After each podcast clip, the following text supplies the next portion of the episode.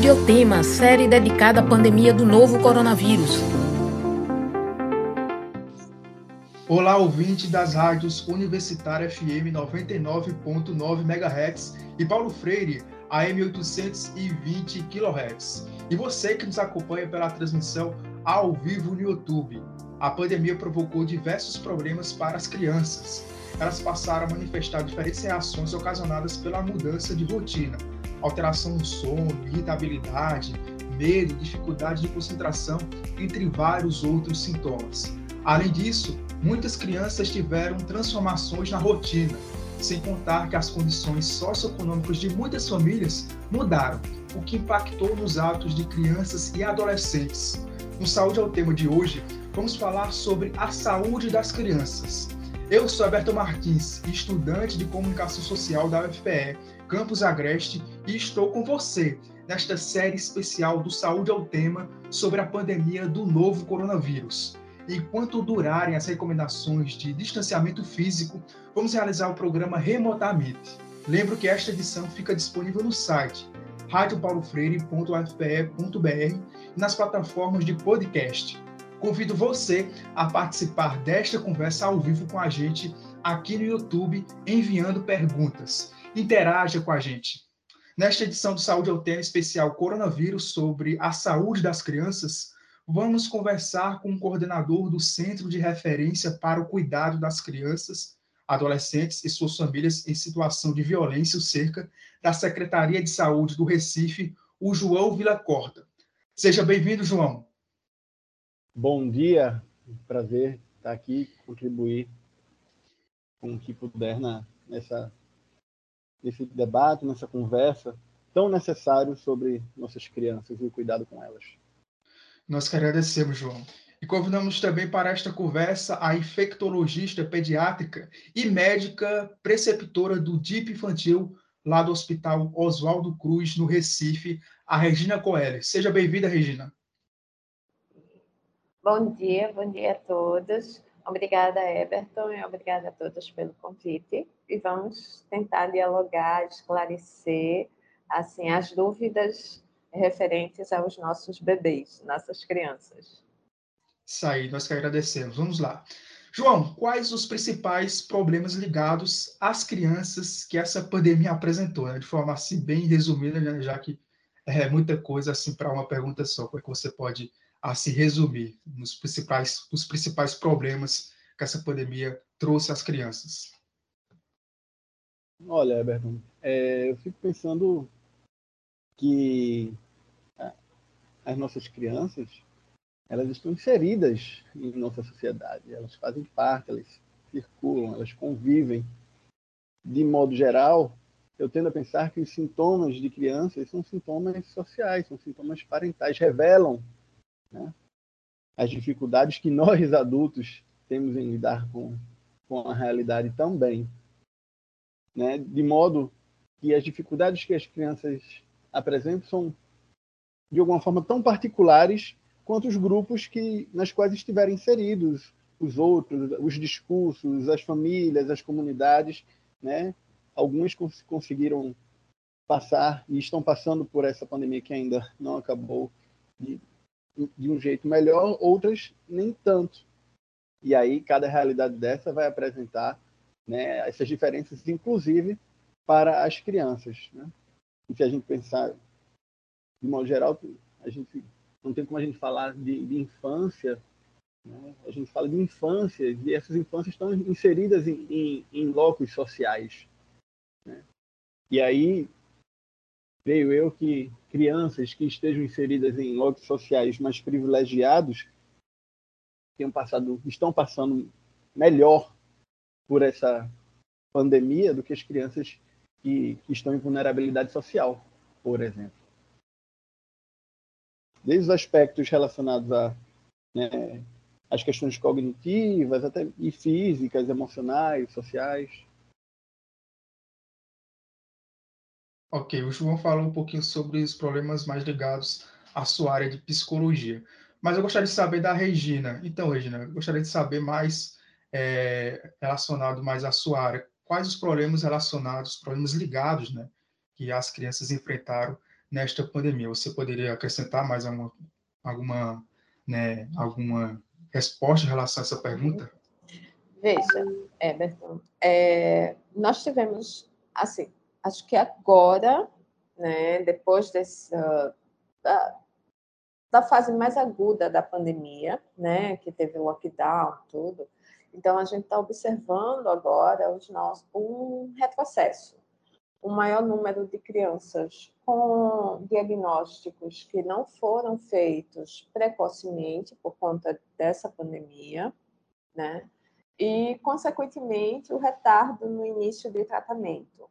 É, eu falo principalmente em relação a doenças como HIV, doenças como tuberculose, como sífilis, né? Essas doenças mais de conotação crônica.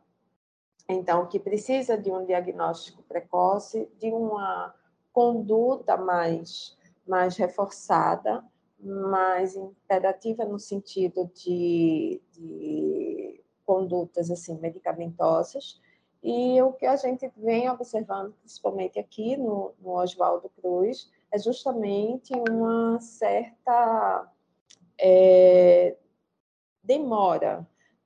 Ou seja, as crianças estão chegando aqui no serviço com é, com essas doenças já em um, um, estado mais avançado, que poderia ter sido evitado, ter sido diagnosticado pre precocemente. Isso é, é, acho que é um, uma das celeumas da, da pandemia, né? um dos problemas maiores. E, consequentemente, isso acho que implica muito no, na, na parte de vulnerabilidade da, da, das crianças, né? da família, então, as condições socioeconômicas, é, acho que teve uma diminuição. A gente sabe que o lockdown foi uma necessidade é, importante naquele momento, mas que também tem suas, suas prerrogativas de, de, de problemas, principalmente da, da condição socioeconômica. Então, assim, muitas famílias perderam esses vínculos empregatícios, tudo, o que gerou e aquela bola de neve, né? Então, acho que isso prejudicou bastante. Isso. Antes da gente passar, gostaria que é, você, Regina, citou essa questão das doenças, né, que foi o principal fator é, que mais apareceu lá no, no Oswaldo Cruz, nos, nos, principais né, fatores que apareceram lá no, no Hospital Oswaldo Cruz, né, casos né, mais frequentes. Gostaria que você aprofundasse mais em relação é, a essas doenças né, que apareceram é, que aconteceram de forma mais comuns, né? Assim, uhum. é, principalmente crianças em idade escolar durante esse período que vem ocorrendo da pandemia. É, uma outra coisa antes disso, Eberton, é que também tem assim a parte da, das crianças que assim se fecharam, acho que mais adolescentes, vamos dizer assim, se fecharam, né, em relação ao, ao mundo, ficou muito só dentro de casa. Então, isso gera também problemas psicológicos é, bem importantes, né? Aquela coisa assim de síndrome do pânico, talvez, a, as tentativas, as ideações, é, aumento das ideações suicidas, da, dessa, de, de toda essa parte da psicologia que eu acho que João vai poder é, transcrever melhor, mas assim, eu acho que tudo isso influenciou. No que concerne as crianças, certo? Seriam basicamente, é, por exemplo, um diagnóstico tardio, ou a, a mãe não fez um pré-natal adequado, tá? Então, esse pré-natal gerou uma certa, como é que eu vou dizer, é, demora no diagnóstico, vamos dizer, de sífilis, de HIV, e quando a criança chega para a gente, quando essa família chega, aí a gente tem esse diagnóstico que poderia ter sido evitado se esse tratamento tivesse, se esse diagnóstico tivesse sido feito precocemente no pré-natal, se tivesse sido iniciada a medicação. Então, é uma das coisas que a gente tem visto, né? É, sintomas relacionados a essa questão de socialização são, são bem presentes, né? em função do, do, do necessário isolamento social, né, de, de a gente tentar barrar o avanço da, do vírus. Né? Questões relacionadas a ansiedade, depressão, medos. Né? E eu fico pensando também o quanto né, as redes sociais foram importantes, né, até para as crianças, inclusive, nesse momento de, de isolamento social. Né? Eles não puderam estar nas escolas, né, mas alguns conseguiram. E aí tem, veja um recorte social já pronto aí. Né? Alguns conseguiram ter acesso à escola via internet. Alguns conseguiram ter acesso aos seus amigos da escola via jogos que, que possuem bate-papo. Né? Teve, e outras crianças, infelizmente, não tiveram esse acesso. É, a gente tem, assim, famílias, por exemplo, que tiveram que se isolar porque sempre tinha um membro da família com a necessidade, assim, não tinha vacina na época, então essa é, era um, um, um, idoso, alguém com alguma doença é, imunossuprimida, alguém com uma necessidade, com alguma comorbidade na família que precisava isolar, se isolar. E aí a criança ou adolescente em escola seria um vetor né, para essa, essa transmissibilidade. Então, isso também é, impactou, né, João, na, na, uhum. nessa demanda, que muitas vezes era a revelia do, do adolescente. Não era o adolescente que não queria, mas era um impacto dentro da, da casa que fazia com que isso acontecesse. Houve também um confronto com, com a morte, né?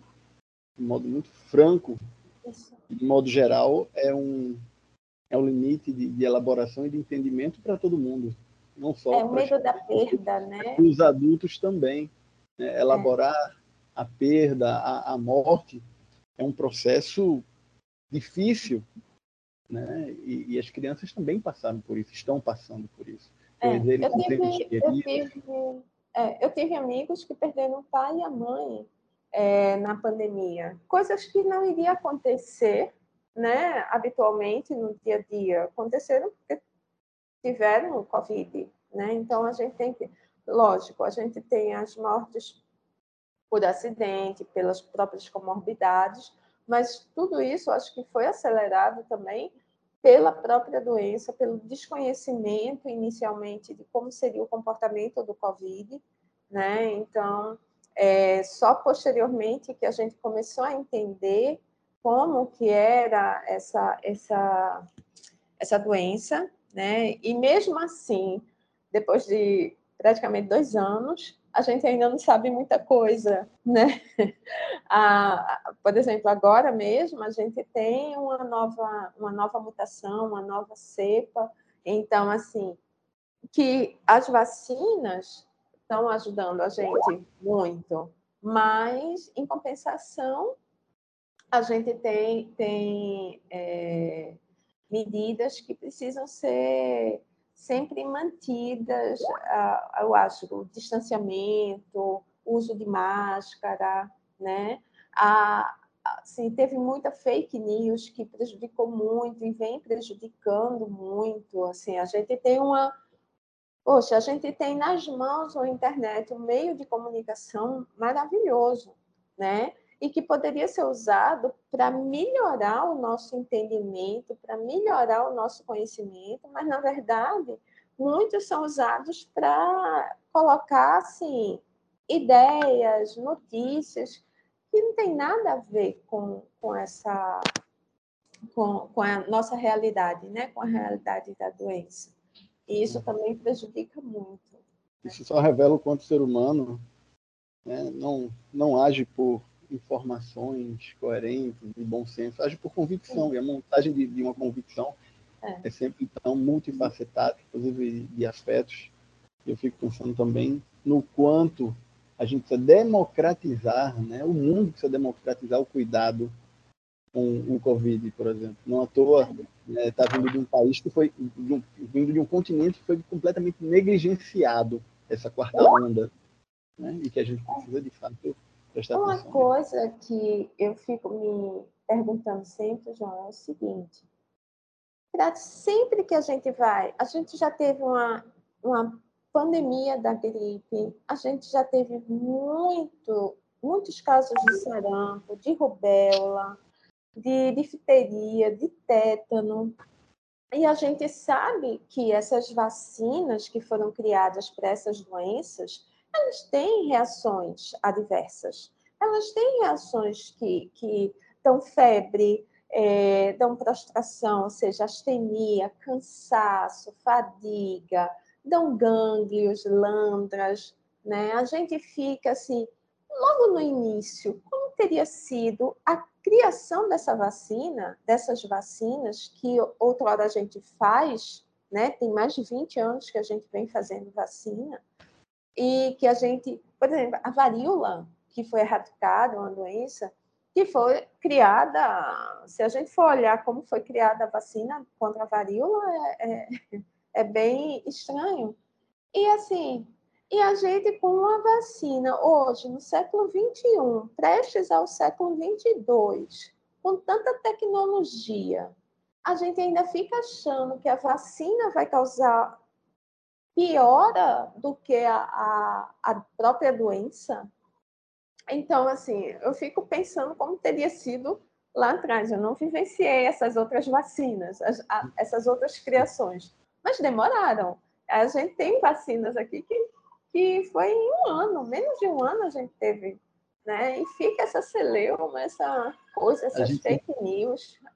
A gente perde a, a, a luta contra, uma, contra um vírus pelo fator humano, por nós mesmos, né?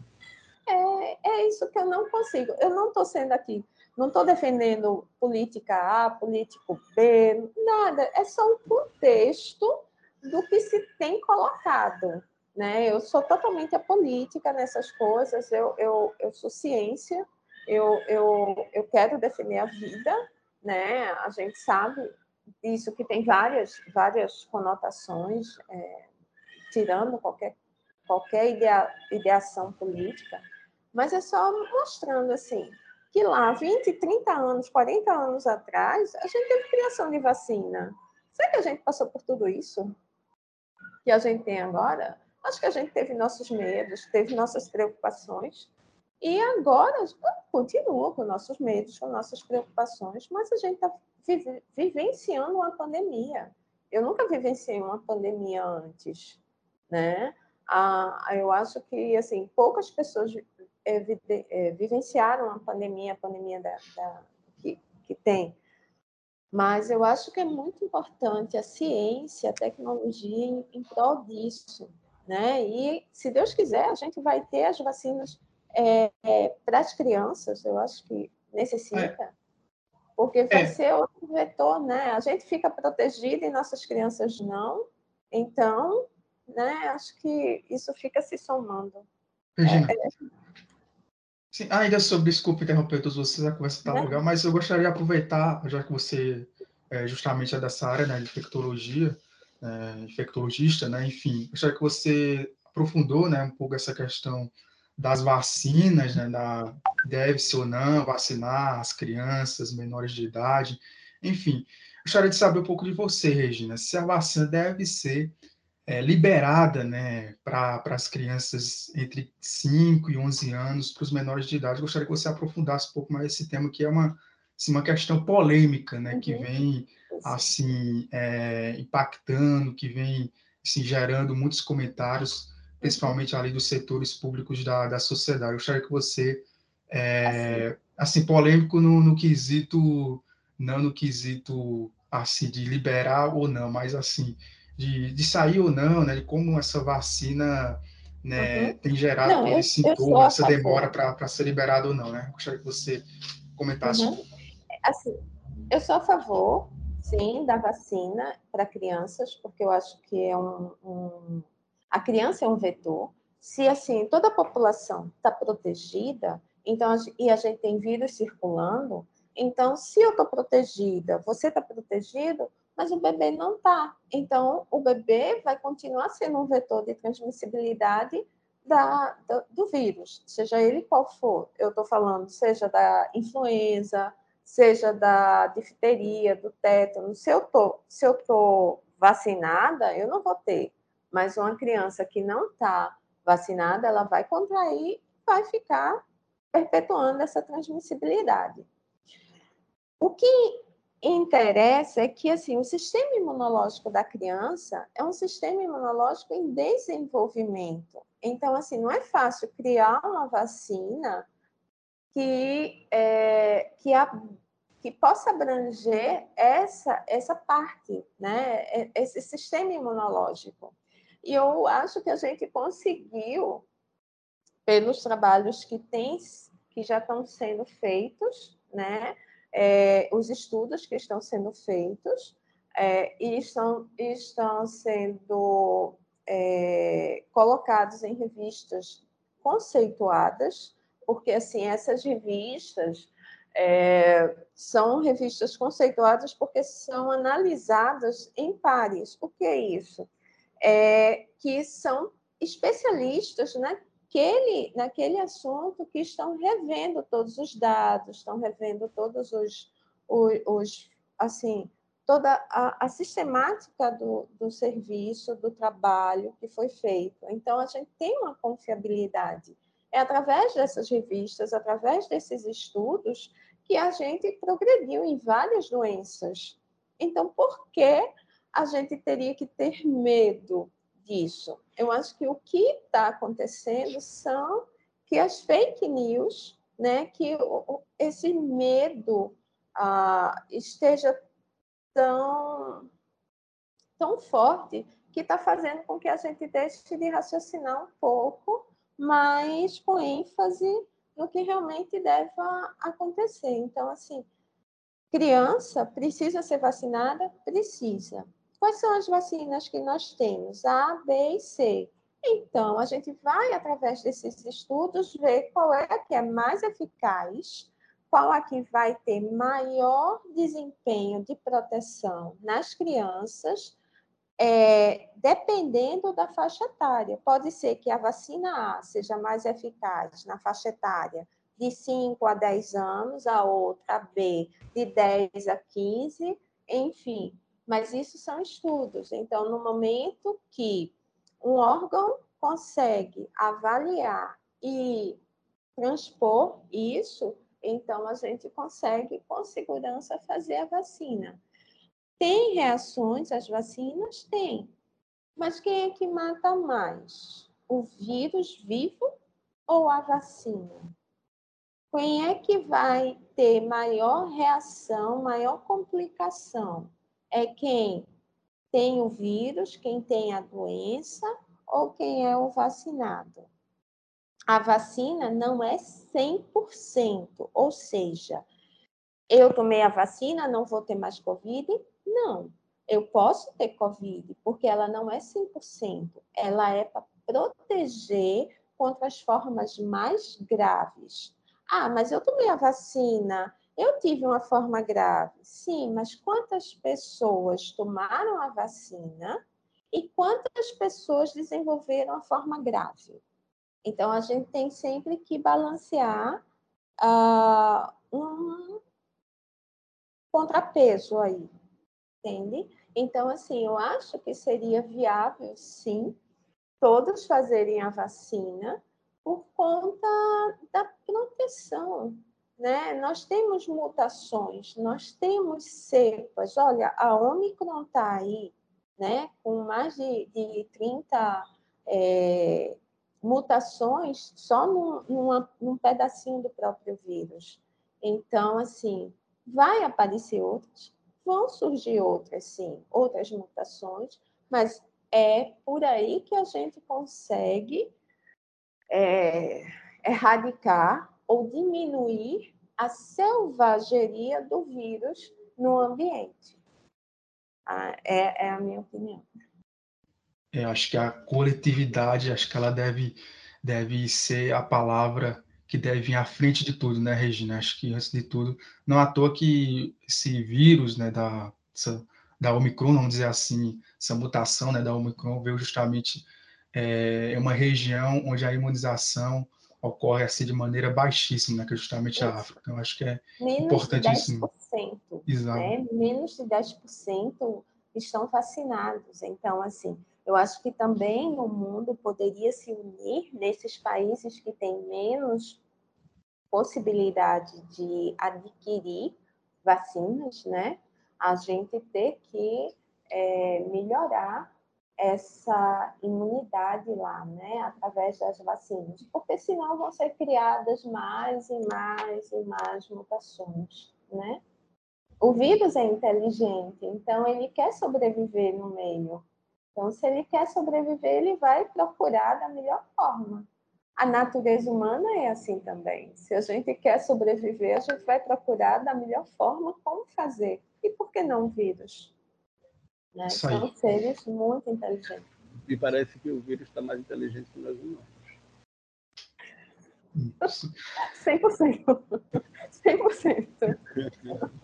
É isso aí. Você que nos acompanha pela transmissão ao vivo no YouTube, siga conosco comentando, enviando perguntas, curtindo e compartilhando. Quero você a interagindo junto com a gente. O Saúde é o tema especial coronavírus de hoje.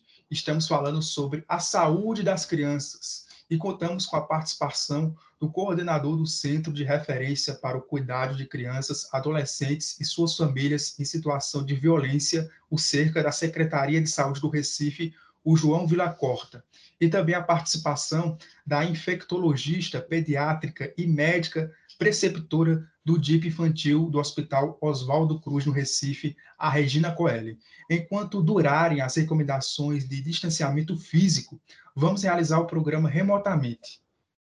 Bom, eu gostaria que vocês é, agora citassem qual o papel né, dos pais né, durante esse auxílio né, dos filhos nesse período da pandemia. Qual o real papel que os pais devem ter durante esse período aí de, de volta às escolas, enfim, esse convívio, desse readequação do convívio junto com a sociedade. Eu gostaria de começar com o João dessa vez, pode ser? Pode sim. O papel dos pais. Sempre acho que o papel dos pais é um papel de, de afeto e de conversa franca e aberta com as crianças a respeito do que acontece na realidade, na sua realidade. Né? Acho que a melhor forma de, de, lidar com as crianças, porque muitas vezes a gente tenta filtrar as coisas para as nossas crianças, só que quanto mais a gente deixa lacunas de, de informações na vida de nossas crianças, mais elas constroem pontes de fantasias que podem ser mais danosas do que se elas pudessem de fato lidar com a realidade que, né, do seu cotidiano, das coisas que, que, que lhe acontecem. Só que a questão de, de, se relacionar com criança, de educar uma criança, é sempre algo delicado porque não existe receita de bolo, né? não existe manual. A gente que a gente tem para cuidar das nossas crianças enquanto responsáveis por elas dentro de uma família são nossos próprios limites, nossas próprias histórias. E aí eu fico pensando, bem, eu enquanto pai, né, já já rola aqui na, na minha casa uma conversa de pai, quando é que vai rolar, vai chegar a vacina para eu tomar? Meu filho de 11 anos, está ansioso para que chegue a idade dele. Né? O de 8 também. Mas né, imagino que existam pais que vão dizer você não vai tomar essa vacina de jeito nenhum e vai inserir um monte de medo na, na cabeça dessa criança para tomar essa vacina. Né? Então, eu acho que é, existem pais e pais e, e desafios de, de lidar, cada um tem, tem algo que é eu acho muito interessante porque a gente sempre quer o, o bem das nossas crianças, né? Mas querer bem é o que mais tem no inferno, né? Pessoas, né? Boas intenções é o que mais tem no inferno. Então, é, o que eu quero dizer com isso é que o que eu penso que é o bem para o meu filho, será que é de fato bem para ele? Eu acho que essa é uma reflexão que a gente tem que ter, ter permanentemente na relação com as nossas crianças, entender que são pessoas diferentes da gente, né? que podem ter posições diferentes, né? e, e, e, nesse cuidado a gente tem que considerar é, essa diferença. Mas de modo geral, eu acho que a principal ferramenta para o cuidado de crianças, sobretudo situações limites como a de uma pandemia, é de afeto né, e, e conversa franca aberta. Está voltando para a escola, o que significa isso? Como é que vai se relacionar com os amigos na escola? Né? Como é que vai ser distanciamento social na escola? O uso de máscara? A, a, a gente tem que ajudar nossas crianças a lidar com, com novas formas de se relacionar com seus amigos, como a gente também precisa fazer no nosso trabalho, né? com os nossos amigos. Mas se a gente não faz no nosso trabalho, se a gente não faz com nossos amigos, nossas crianças vão que... negligenciar isso também com as nossas crianças. Eu acho que assim, é, João, eu tenho uma opinião que se em casa eu sigo todas as regras que são necessárias, então é aquele ditado, né? O que você faz, em... eu nunca sei dizer ditado nenhum, mas assim, o, o que se faz em casa se reproduz lá fora. Então, assim, se, né? Então, minha mãe sempre dizia isso, sempre diz isso, né? Aí, mas, assim, se eu uso máscara, se eu, se eu mantenho um distanciamento, se eu converso com meu, minha criança, com meu filho, né? E dentro de casa, ele vê um exemplo, ele vai seguir esse exemplo. Então, assim, eu tenho um afiliado que ele segue todas as regras, tudo direitinho. Ele sabe tirar a máscara, ele sabe guardar, ele sabe é, trocar a máscara, ele ele diz: olha, vamos usar o álcool gel. Eu digo: olha, você está sem máscara, vamos colocar. Mas, assim, dar importância e explicar o porquê de estarmos fazendo tudo isso e não fazendo de uma forma mecânica. Você tem que fazer isso assim, assim, assim. Eu acho que tudo tem que ser explicado. A criança, ela é muito perspicaz, né? Então, dependendo, é, independente da faixa etária, uh, você consegue acessar a criança mediante a, a, a, sua faixa etária. Então, é, é organizar, inclusive em tela, é, o momento de tela. Eu até brinquei assim, poxa vida, a gente tenta restringir o máximo de tela e agora na pandemia a gente colocou todo mundo na tela, né? Então, assim, fica mais a gente mostra que aquele momento da tela é um momento necessário. Não, a gente está ali para ensinar. Porque também eu acho que é muito complicado para o pai ou para a mãe, para a família, que teve que ficar em casa fazendo seu home office e adequando a, a estrutura familiar, a criação, a criança que vai ver teu teu pai e tua mãe mais próximo, mais frequente, mais presente, e ao mesmo tempo não está conseguindo. Então, acho que é bem deve ter sido bem engraçado, assim. Uh, essa, os modulação, pais... É, essa modulação com relação à tela, por, por exemplo, eu fico pensando, como para uma criança, como é que ele, esse adulto está me dizendo que eu só vou ficar duas horas na frente do celular se ele passa o dia todo? Exato. Uhum.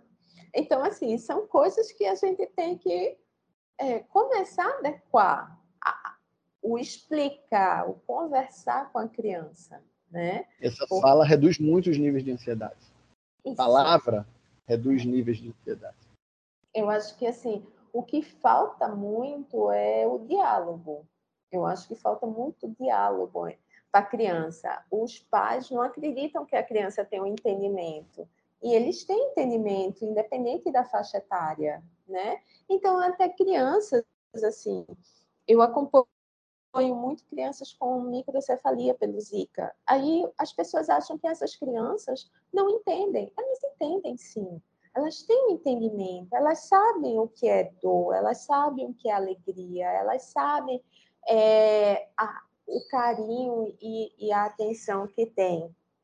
Então, é, ou seja, isso é importante que os pais tenham essa delicadeza em atenção, né? Em, em, descobrir isso nas crianças. Tem, tem um aspecto que eu acho importante ressaltar, que é a brincadeira. O brincar é localizado por nós adultos como algo secundário, como não fazer nada, como até do campo da, da mentira. Mas o brincar para a criança é constitutivo.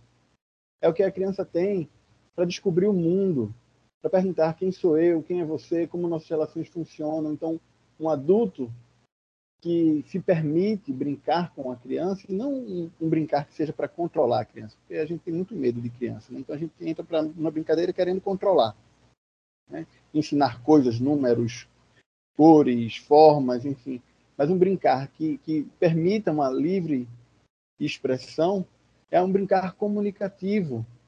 E isso ajuda, inclusive, o adulto né, a, a poder compartilhar com a criança sensações, afetos, medos, angústias diante de toda a situação que se vive na família e, e, e socialmente. Né? O problema é que esse brincar livre, as crianças trazem coisas que os adultos crescem tentando esconder de si mesmo, perguntas para as quais não têm resposta nem nunca terão, relativas à morte, à sexualidade, à agressividade, que as crianças, por não estarem no, inseridas totalmente nos códigos sociais adultos, tão mais rígidos, trazem isso de forma muito clara e evidente para a gente, e é um desafio. Acho que é um desafio que a gente tem que estimular os pais a, a enfrentar. É, vocês citaram a questão um pouco do agora pouquinho, né, citando brevemente a questão das telas virtuais, né, do, do mundo virtual.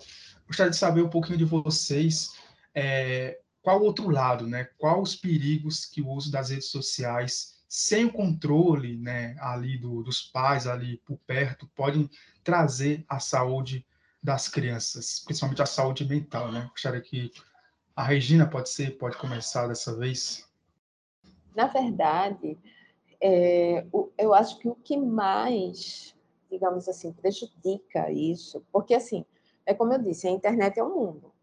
Então, assim, é, é um mundo muito bom e é um mundo muito, muito ruim, porque vai pegar a inocência da criança.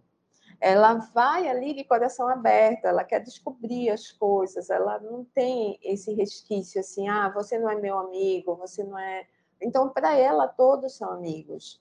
E o que, que acontece? Dentro daquele mundo da internet, não tem amigos. Não tem simplesmente só um conhecimento bom tem pessoas que geram, as mesmas que geram fake news, podem ser as mesmas que fazem com que ah, incentivem a criança a outras, outras coisas, né? Então, assim, é, é, é um mundo perigoso. Agora, para isso, os pais têm que estar atentos. Todos têm que estar atentos, saber com quem a criança está conversando, o que, que a criança está pesquisando na internet. Os pais têm que estar presentes. Não é só chegar e dizer, toma o celular e fica aí. É a chupeta eletrônica.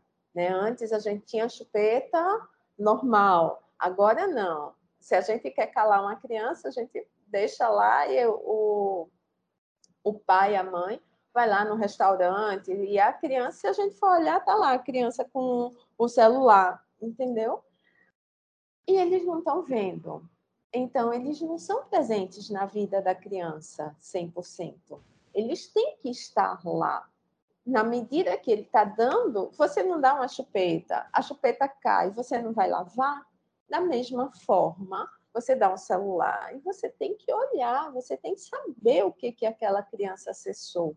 Porque senão o outro ali vai e aquela atenção que os pais não dão, outra pessoa ali na internet vão dar.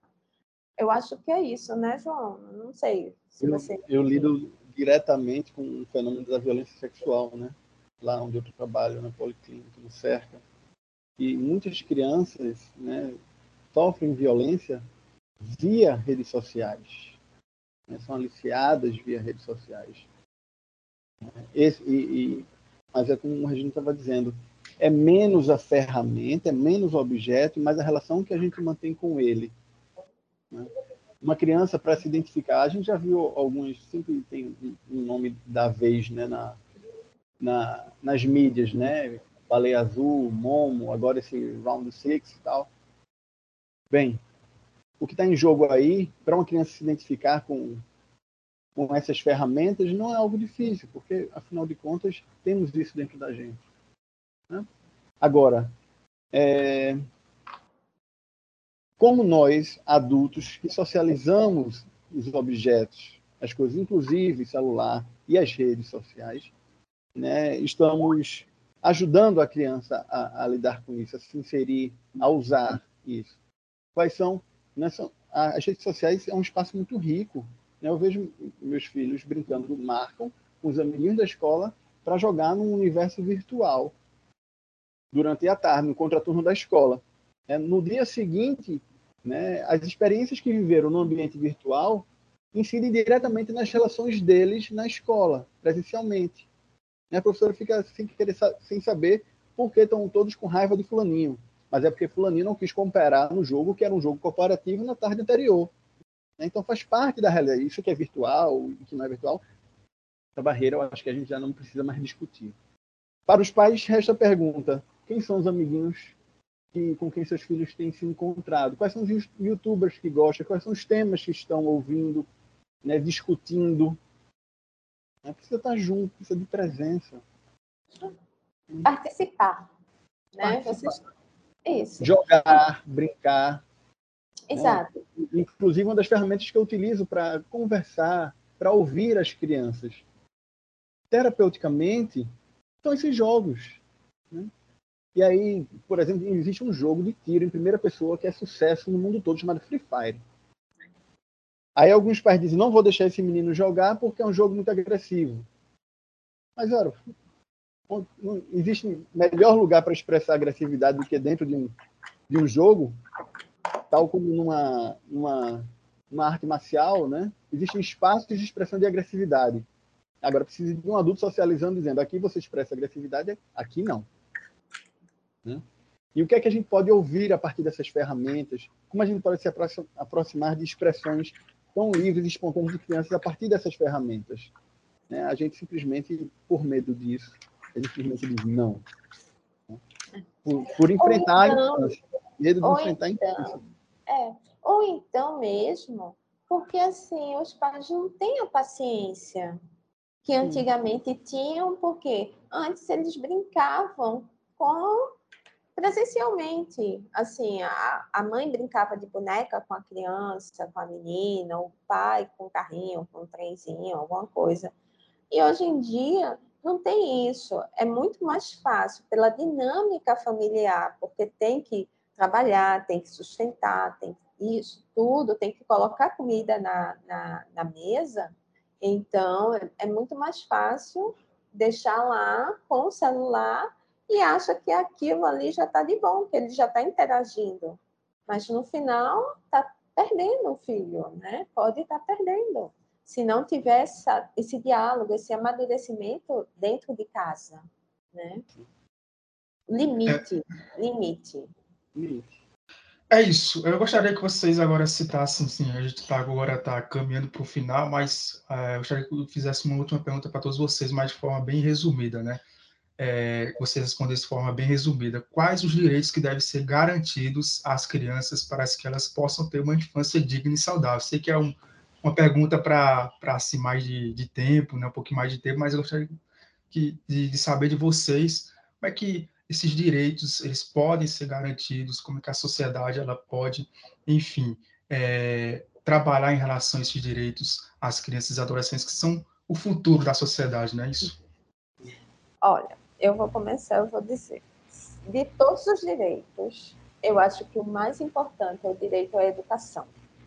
No momento que a gente tem educação, que a gente estuda, que a gente lê, que a gente possa é, debater, então acho que a gente já está fazendo com que a criança tenha opiniões próprias, fundamentadas e, e sérias né? Acho que é através da leitura, da educação, né? Não é só aquela criança que passa de série, que eu acho que isso para mim não é uma educação básica, mas é aquela criança que sai da escola, sabe ler, sabe dialogar, sabe escrever, sabe, sabe debater e sabe explanar suas ideias da melhor forma. Eu penso que é, pensar a infância é, é, pensar a sociedade como um todo.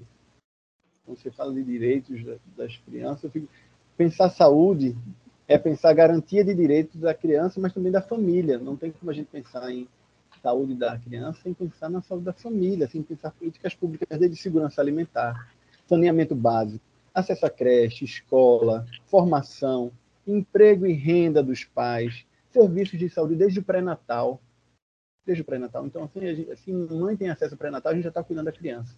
E o que eu, eu penso que é, essa efetivação passa por, por a gente refletir, poder criticar, poder transmutar os nossos valores, né? as balizas do, das nossas relações cotidianas, do nosso dia a dia. Né? Políticas públicas para as quer... crianças são fundamentais. Nós temos uma sociedade de que alguns privilegiados não querem abrir mão dos seus privilégios. A criança é o nosso futuro. É. A criança é o nosso futuro. Então, é o futuro. É, é, essa frase é bem célere. É, é. é o futuro do país. Então, é isso aí. Né? Então, assim, a gente tem que trabalhar em conjunto para que essas crianças possam ter condições de sobreviver, de, de evoluir, exatamente. Né? Ótimo.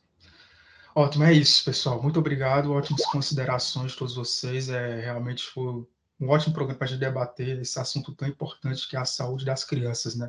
Então, a gente está caminhando para o final do programa e antes de encerrarmos, eu gostaria de passar a palavra para cada um de vocês fazer uma breve consideração final. Eu vou começar, então, com o nosso o nosso João, nosso coordenador né, de, do Centro de Referência para o Cuidado de Crianças, Adolescentes e suas famílias em situação de violência, cerca da Secretaria de Saúde do Recife. João, pode fazer suas considerações finais. Bem, eu queria agradecer o espaço de, de fala. É, eu acho extremamente importante o tema, conversar sobre saúde da criança, direitos sociais, humanos de crianças, né, que, como estava dizendo agora há pouco, é pensar a sociedade como um todo, é pensar a, a família, né? e dizer que nós do CERCA estamos à disposição da sociedade. Funcionamos lá dentro da Policlínica Lessa de Andrade, né? e qualquer situação né, de violência contra crianças e adolescentes, seja sexual, psicológica, é, negligência, abandono, física, né? nós estamos é, trabalhamos para cuidar e, e, proteger junto com o sistema de garantia de direitos, articulados com Conselho Tutelar, Departamento de Polícia, CREAS, CRAS, Ministério Público, ou seja, existe uma rede de proteção e que toda a sociedade pode contar. Contem conosco. O telefone da gente é o 3355-7802 e fiquem à vontade para contar com a gente, porque o nosso trabalho é para todos, para a população. Regina, vamos então passar a palavra para a Regina, ela que é infectologista, pediátrica e médica preceptora do ambulatório de doenças infecto, é, infectocontagiosas, né, de, paras, de parasias parasitárias infantil do DIP infantil do Hospital Oswaldo Cruz. Vamos lá, Regina. Não, eu só gostaria que, assim, os pais, né, é, tivessem atenção à saúde da criança, né? que pudessem fazer o pré-natal adequadamente, que é, tivessem o respeito, a paciência de conversar com sua criança, com, tirar as dúvidas dessas crianças, dos seus filhos, que eu acho que é, um, é muito importante, é dialogar com a criança. É, elas são extremamente maravilhosas. Sou apaixonada por criança. É... E é isso. Assim, eu também estou à disposição aqui no, no Hospital Oswaldo Cruz é, para qualquer necessidade, qualquer doença infecto-contagiosa, que eu duvido que né, as pessoas queiram muito vir, mas, assim, é, estou à disposição para qualquer outro esclarecimento. Obrigado, Regina, pela participação. O Saúde é o Tema fica por aqui. Se você já pode se vacinar, vá logo. E mesmo se você já foi vacinado, continue seguindo as medidas de prevenção. Para mais informações, consulte a Secretaria de Saúde do seu município. Lembro que esta edição do Saúde ao Tema fica disponível no site radiopaulofreire.fpe.br e nas plataformas de podcast. A produção e roteiro deste programa foi dos estudantes da UFPE, eu, Everton Martins, de Comunicação Social do Centro Acadêmico do Agreste, Karina Barros e William Araújo, de Jornalismo, sob orientação da professora Ana Veloso, das professoras Ana Veloso e Paula Reis. Nas redes sociais, a estudante Sinara Maíra, de jornalismo, sob orientação da professora Cecília Almeida. Coordenação de transmissão e streaming, Catarina Apoloni. Edição do podcast, Lucas Dantas, de rádio, TV e internet. Obrigado, pessoal, e até a próxima. Saúde é o tema, série dedicada à pandemia do novo coronavírus, uma produção da Rádio Universitária Paulo Freire, AM 820 kHz e da Universitária FM 99.9 MHz, com o apoio do programa Fora da Curva e da Pró-Reitoria de Extensão e Cultura da Universidade Federal de Pernambuco. A música tema é a faixa Teamwork, de Scott Holmes. Para mais informações, acesse www.ufpe.br/rpf.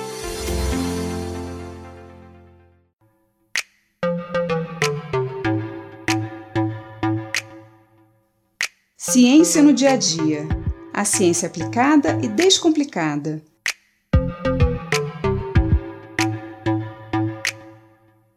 Você já bebeu suco de clorofila? Ou já consumiu a clorofila em cápsulas ou até mesmo em pó? Certamente já viu anunciado por aí as maravilhas que a clorofila pode fazer para o nosso organismo, né? Mas eu lamento te dizer que isso é mais uma dessas enganações pseudocientíficas que muita gente acaba acreditando. Vamos começar entendendo o que é a clorofila.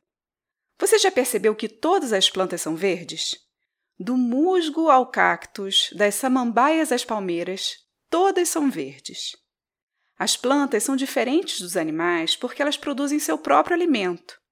Nós, animais, precisamos nos alimentar das plantas e de outros animais para obtermos energia. As plantas não. Elas absorvem os nutrientes que estão na terra e o gás carbônico que está no ar e transformam os nutrientes e o gás carbônico em açúcares. Esses açúcares produzidos pela planta vão trazer a energia que ela precisa para crescer e se reproduzir. A celulose, por exemplo, que é a principal substância que dá rigidez e firmeza à planta, é um tipo de açúcar. E nesse processo de produção de açúcares, ela libera o oxigênio que permite a vida na Terra. Tudo bem, mas o que a cor verde tem a ver com essa história? Então, essa produção de alimento pela planta precisa da energia da luz do sol, e por isso ela é chamada de fotossíntese. E isso acontece lá dentro das células das folhas da planta. Para isso, a energia da luz do sol precisa atingir uma molécula específica lá dentro da célula, um pigmento chamado clorofila, que vai captar a energia do sol e transportá-la até o local onde essa reação vai acontecer. Existem vários tipos de clorofila, mas a principal, a clorofila A, reflete a cor verde. Por isso as plantas são verdes. Elas são cheias, repletas de clorofilas, que vão permitir que elas façam a fotossíntese. Quando as folhas vão morrendo, elas começam a secar e mudar de cor. Ficam avermelhadas ou amareladas. E isso acontece porque elas param de produzir a clorofila ficando apenas os outros pigmentos. Em algumas plantas, como os cactos, as folhas são modificadas em espinhos para evitar a perda de água. Quem faz a fotossíntese nessas plantas é o caule. Por isso os caules dos cactos são verdes. E não são só as plantas que fazem fotossíntese. As algas e algumas bactérias, como as cianobactérias, também. As algas possuem uma grande variedade de cores, tanto as macroalgas quanto as algas microscópicas. Podemos encontrar algas marrons, azuis verdeadas, até bem vermelhas. Essas cores são o resultado de vários outros pigmentos que elas possuem, mas todas têm clorofila e fazem fotossíntese. As cianobactérias, as algas e as plantas aquáticas retiram os nutrientes e o gás carbônico da água e utilizam a energia luminosa do sol que penetra na água para realizar a fotossíntese.